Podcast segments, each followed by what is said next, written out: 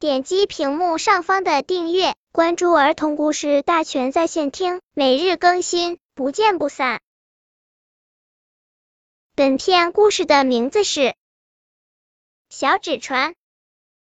你就快点折起一个小纸船吧，别舍不得一张白色的劳作纸呀！再用你五彩的蜡笔画上一个歪戴着白帽子的小水手。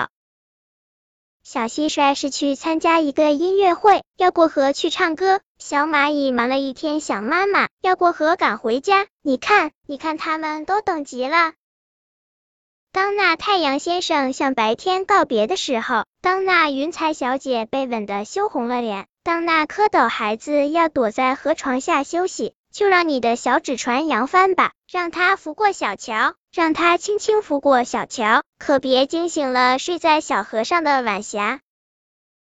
快点画，快点画，千万叮咛你的小水手，别在半路上停了船呐，别让他靠了岸去给他的小恋人采那开的金黄金黄的蒲公英花。